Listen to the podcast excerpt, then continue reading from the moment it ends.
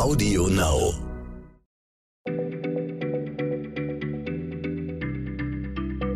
Schneller Schlau, der tägliche Podcast von PM. Herzlich willkommen zu einer neuen Folge unseres Podcasts Schneller Schlau und heute blicken wir mal wieder auf unsere Gesellschaft und wir verknüpfen sie mit der Wissenschaft. Ich bin Christiane Löll, Redaktionsleiterin von PM Fragen und Antworten. Und zu Gast ist mein Chef Jens Schröder. Hallo. Der hat mal für ein Sonderheft von PM die Frage beleuchtet, wie künstliche Intelligenz in unserem Rechtssystem eingesetzt werden könnte. Genau.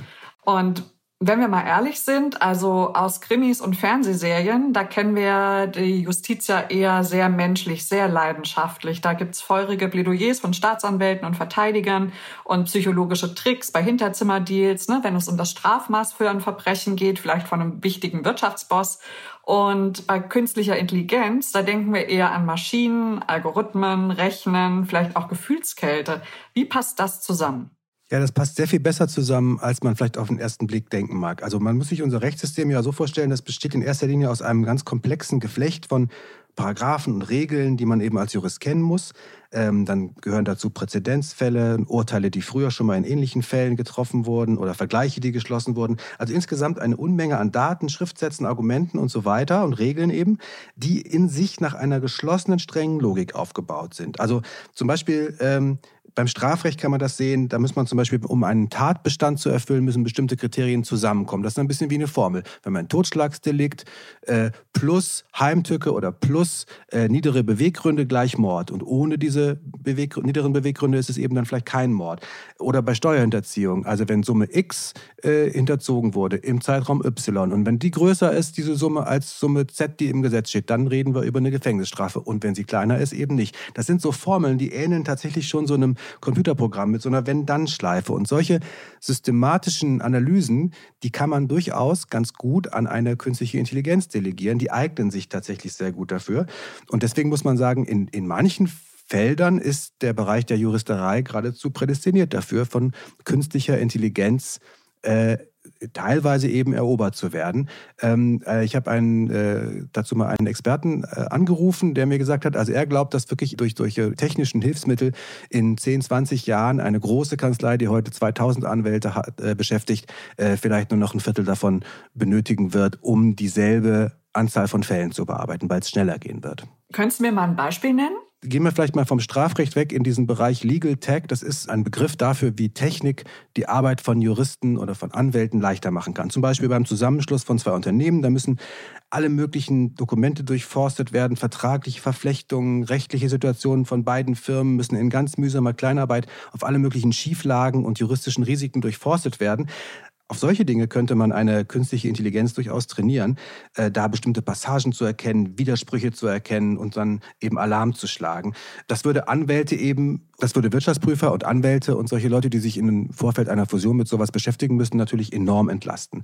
Oder auch selbst Vergleiche äh, bei ganz kniffligen, auch äh, emotionalen Streitigkeiten, bei Ehescheidungen zum Beispiel, könnte man auch mit Hilfe von Algorithmen besser lösen. Also ein Algorithmus könnte zum Beispiel ganz viele Fälle, die ähnlich gelagert sind. Es gibt ja für jede Entscheidung tausende von Fällen, die schon mal entschieden worden sind, wo man sich geeinigt hat.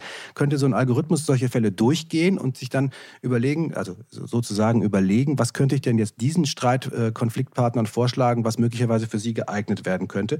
Ähm, das klingt alles nach Science Fiction, aber mit sowas wird in den USA USA tatsächlich auch schon experimentiert. Natürlich deswegen in den USA, weil da die Anwaltskosten wahnsinnig hoch sind äh, für Streitparteien, sodass dann äh, die sagen wir mal, Konfliktpartner sich eher mal auf so ein Experiment einlassen, um mit Hilfe solcher Computerprogramme eben äh, Geld zu sparen. Okay, aber das wäre jetzt eher so auf Anwaltsseite. Aber könnte so eine KI denn auch einen Richter ersetzen? Also wie soll denn das gehen, wenn es um Schuld und Sühne und Reue geht? Und da dürften doch auf absehbare Zeit keine Maschinen akzeptiert werden ne? Im, im Gerichtssaal. Da braucht es doch einen Menschen, der bei aller Rücksicht auf die Paragraphen auch moralisch agiert, oder? Also der ein gutes Urteil fällt. Ich glaube, das wird auf absehbare Zeit etwas sein, was wir als Menschen gerne haben wollen, dass eben bei ganz schwergewichtigen moralischen Themen eben ein Mensch äh, auf der anderen Seite der, der Gerichtsbank sitzt und äh, ein Urteil fällt.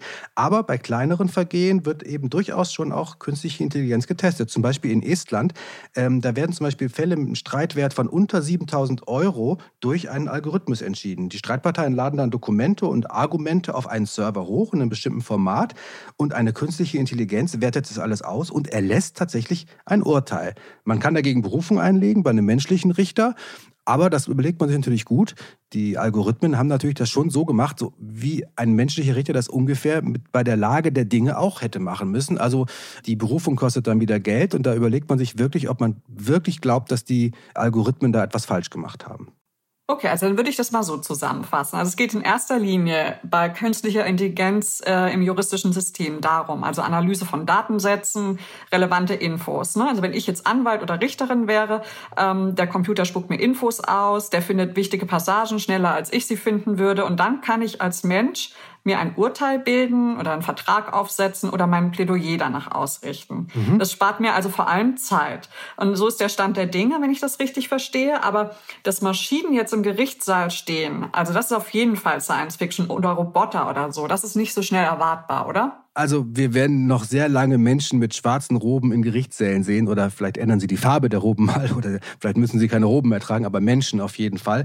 Und es wird auch noch eine ganze Weile dauern, bis eben künstliche Intelligenzsysteme sich in der Juristerei durchgesetzt haben. Denn das muss ja alles noch geprüft werden, ob es verlässlich ist und so weiter. Es darf ja auch keine Fehlurteile wegen Softwarefehlern geben. Aber dieser Bereich Legal Tech, da arbeiten wahnsinnig viele Leute dran, weil der sehr vielversprechend ist und weil der vielen Leuten viel Geld sparen könnte. Und er könnte eben auch dazu führen, dass dass Anwälte sich mehr spezialisieren müssen oder wir weniger Anwälte sehen werden, die eingestellt werden. Okay, danke, das war spannend, Jens. Bis bald. Und bald haben wir auch wieder eine neue Folge von Schneller Schlau, nämlich morgen. Tschüss. Tschüss, auf Wiederhören. Schneller Schlau, der tägliche Podcast von PM.